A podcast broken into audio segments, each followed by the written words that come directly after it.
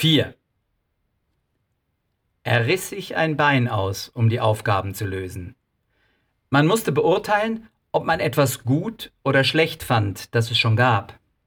Ziemlicher Quatsch, das meiste. Doofe Anzeigen mit einem Beine schwingenden Pin-Up-Ballett für eine Automarke zum Beispiel, deren Logo und vermutlich auch Umsatz schief lagen. Möglicherweise eine Falle, die man mit etwas Hintergrundwissen umgehen konnte denn die Anzeigen waren am Rand mit Absenderlogos gekennzeichnet. Credits nennt man das, aber das lernte er erst später, sogar gründlich. Auf jeden Fall musste er vorsichtig sein. Wenn ein Laden AAA-Mitglied war, hielt man sich besser mit Attacken zurück, auch wenn man das Gezeigte doof fand. Die Liste der AA-Agencies entdeckte er in einem Faltblatt vom Infotisch. Die AAA schien analytische Ausnahmetalente zu suchen, die schon vor Karrierebeginn mehr drauf hatten als die Profis in ihren Agenturen. Die ja viele dieser Plattitüden nicht verhindert, sondern im Gegenteil erfunden hatten.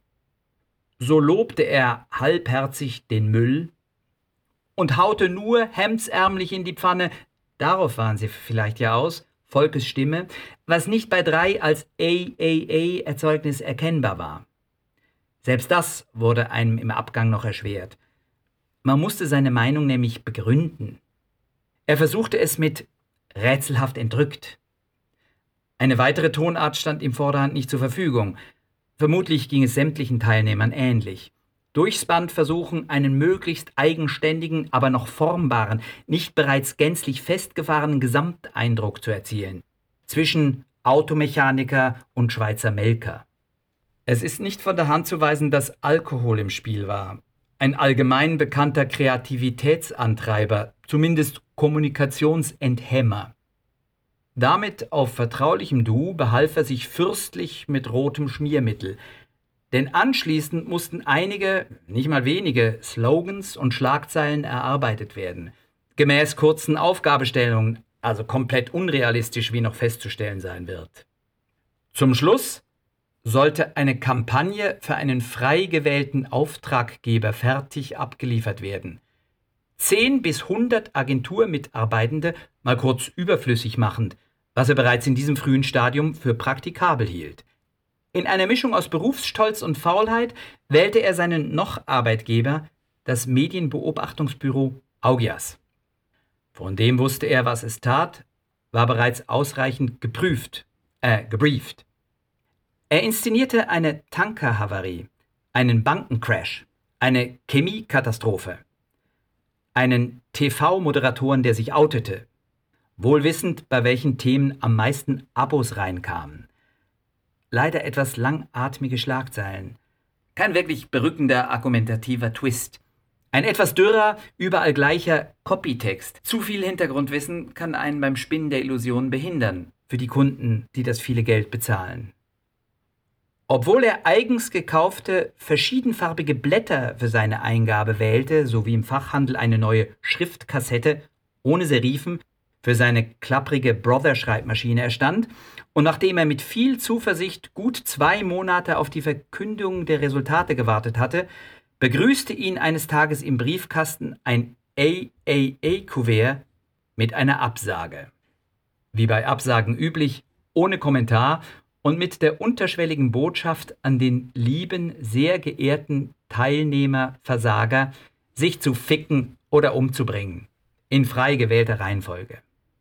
Er hängte sich ans Telefon und löcherte die Sekretärin des AAA, die ihm nichts zu seinen Antworten sagen konnte, auch nicht sagen wollte, wer dazu etwas sagen könnte.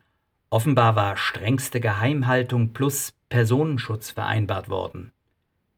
Im letzten Moment konnte er das Gespräch darauf bringen, wie man denn sonst seinen Fuß in die goldene Tür stellen könnte, wenn nicht mit einem so zweifelhaften Verfahren, das von Leuten Meinungen erwartete, die sich zu etwas qualifizieren sollten, das sie demnach gar nicht mehr lernen müssten, sondern bereits beherrschen würden. Im Falle eines Automechanikers wäre das der komplette Auseinander- und Wiederzusammenbau eines Motors als Aufnahmekriterium zu einem Lehrgang gewesen, an dessen Ende die Fähigkeit des kompletten Auseinander- und Wiederzusammenbaus eines Motors stehen würde, täte. Ganz richtig. Man muss ein bisschen Tetraté machen. Nützt immer, oder? Der AAA-Sekretärin ging sein Genöle nicht mal so sehr auf den Wecker. Enttäuschung ist ein ehrliches Gefühl und immerhin ein Zeichen, dass einer nicht auf alles im Leben pfeift, das nicht sofort reibungslos funktioniert. Stichwort Frustrationstoleranz. Er bekam wieder einen Tipp.